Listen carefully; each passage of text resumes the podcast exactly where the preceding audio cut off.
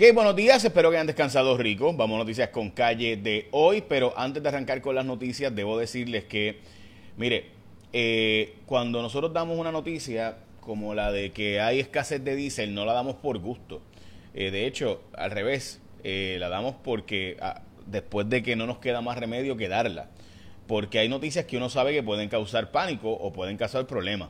el secretario del DACO llamó a mi programa para aclarar que no había un problema de escasez de diésel, sino que había un problema de distribución de diésel y esto fue hace ya dos días. Nosotros reportamos esto el miércoles. Hoy es viernes 23, día del grito de Lares, 23 de septiembre, eh, y obviamente queríamos, quiero aclarar esta información porque alguna gente ha dicho que son los medios de prensa los que han estado eh, pues difundiendo este asunto de la falta de diésel causando la escasez. No es cierto.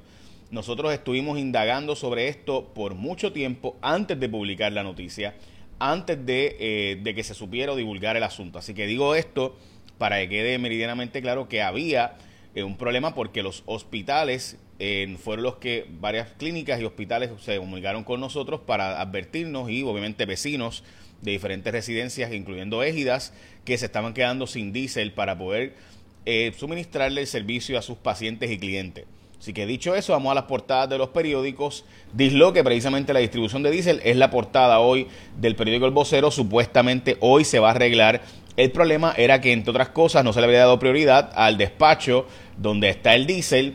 Eh, allí eh, que obviamente gente pues hace falta darle prioridad al muelle para que en el muelle se pueda distribuir pues no había energía eléctrica en el tanque donde se distribuye el diésel. Tremendo. Así que hay que darle prioridad, como se puede dedicar, por ejemplo, la línea de Yabucoa, que hay una línea ahí en Daguau para ese asunto específicamente. Bueno, ok, vamos a la portada del nuevo día contra la pared por falta de combustible, es la portada del nuevo día. Sí, hace dos días nosotros publicamos esta, esto que hoy es portada de los periódicos. ¿Por qué? Porque obviamente si no hay luz, el diésel se convierte en el combustible principal de Puerto Rico. FEMA quiere evidencia de daños o no va la ayuda, esto por los 20 municipios que no han sido incluidos todavía en la zona eh, oeste de Puerto Rico como parte de la ayuda de los 700 dólares porque se incluyó para otros asuntos, no para la ayuda de asistencia individual. Eh, por ejemplo, se está recomendando que usted entre a 1-800 621-3362. Si usted es de los pueblos que se han declarado, los 58 pueblos que han sido declarados como parte de esta emergencia. Recuerde, esto es para la emergencia individual. Nosotros publicamos ayer, Cuarto Poder, mi equipo de trabajo, publicó ayer la, carta del gobernador que incluye que se, se declare en los 78 pueblos de Puerto Rico. También Orlando Olivera, que es el coordinador oficial de FEMA, eh, dijo que sí, ellos enviaron la carta a FEMA allá en Washington pidiendo la ayuda para los 78 municipios, que fue allá en Washington que sacaron esos otros municipios porque faltaba evidenciar los daños en esos otros municipios y hay que entonces ahora hacer lo que se llama, ¿verdad?, un inventario de daños para en ese inventario de daños poder incluir esos municipios. Si usted quiere conseguir que, ¿verdad? que le den los 700 dólares, está recomendando hacerlo, hacerlo por teléfono 1-800-621-3362. También lo puede hacer por disasterassistance.gov, diagonal ES para que sea en español. Pero se está recomendando que se haga por teléfono regular 1-800-621-3362. Ok. Vamos a eh, los periódicos de nuevo y aquí está, comienzan a estimar los daños en 32 carreteras nada más y 35 millones de dólares en pérdidas. Esas son las carreteras reportadas hoy de la PR 123 de Ajuntas, Añasco, Ponce, Salinas, Toal, Tutuado, etcétera. Problemas eh, de asistencia y la luz. Por ejemplo, eh, las escuelas que abrieron, pues hay un problema de que, por ejemplo, una de ellas tenía problemas de voltaje. Y esto es algo que ha estado reportando varios vecinos, lugares donde regresó la luz, pero el voltaje está malo y por tanto daña los equipos. Así que, pues básicamente es como si no hubiera servicio realmente. Ok, la falta de electricidad y diésel pone eh, contra la pared al sector privado, esto porque conseguir diésel había sido normal, hasta el miércoles. Problema, habían dicho que era un problema de distribución. Eh, los camioneros, pues resulta ser que era un problema en el muelle, donde al no haber energía eléctrica, pues no, hay, no había forma de despachar en el muelle de Yabucoa. Ahora, supuestamente hoy, se va a normalizar este asunto eh, y va a empezarse a distribuir mucho más diésel por Puerto Rico. Se creó una página para dar ayuda a los comerciantes, es refuerzoeconómico.com. Si usted tiene un comercio y tiene y volumen de negocios pequeño de menos de 1.5 millones, se van a estar dando hasta 50 mil dólares de ayuda. Eh, es refuerzoeconómico.com. La gasolina en Puerto Rico está más cara que en gran parte de los estados de Estados Unidos. Ok, esta es otra exclusiva de Luma, de, perdón, de, de Cuarto Poder sobre el tema de Luma. Vamos a hablar ahora, pero antes lo que dijo el ex eh, piloto de la Autoridad de Energía Eléctrica sobre por qué hay que sobrevolar la línea de transmisión. Hablamos de eso ahora. Pero antes vamos a hablarte de Martins Barbecue. Un cuarto de pollo con complemento y Coca-Cola. Todo eso, gente, por $6.99. Esto es Martins Barbecue. Obviamente, usted está viendo eso y se le hace la boca agua igual que a mí. En tiempos de emergencia, Martins Barbecue está para ti. Esta oferta sigue un cuarto de pollo, un complemento y una Coca-Cola. Todo eso por 6.99 más Ibu y además que es riquísimo. Ah, recuerda que entregan con Uber Eats, DoorDash, Uva de Mumbai, pollo asado de Puerto Rico, hecho fresco. Ya sabes, buen provecho es Martins Barbecue. Hoy es el día del equinoccio, eh, además del día del grito. También es el día para hablar de cáncer, el Talk Till Day. También es el Día Nacional de los Perros en la Política. Eh, también es el Día Nacional del Snack Stick Day.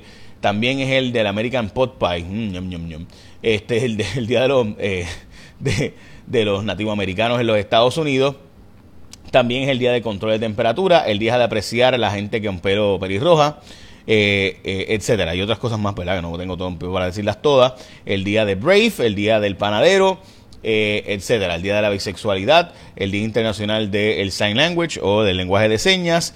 Y también hoy vamos a dar la historia que es otra exclusiva de nosotros. Nos están cuestionando por qué estamos diciendo esto. Gente, mire, Nuestras fuentes nos aseguran que Luma está buscando más helicópteros. Eso no es malo. El problema es que te demuestra que no estaban preparados para esta emergencia porque se sabe que tú necesitas helicópteros para buscar dónde fueron los daños de las líneas de transmisión, es decir, de las líneas del sur al norte, que son las que conectan la mayor parte del país.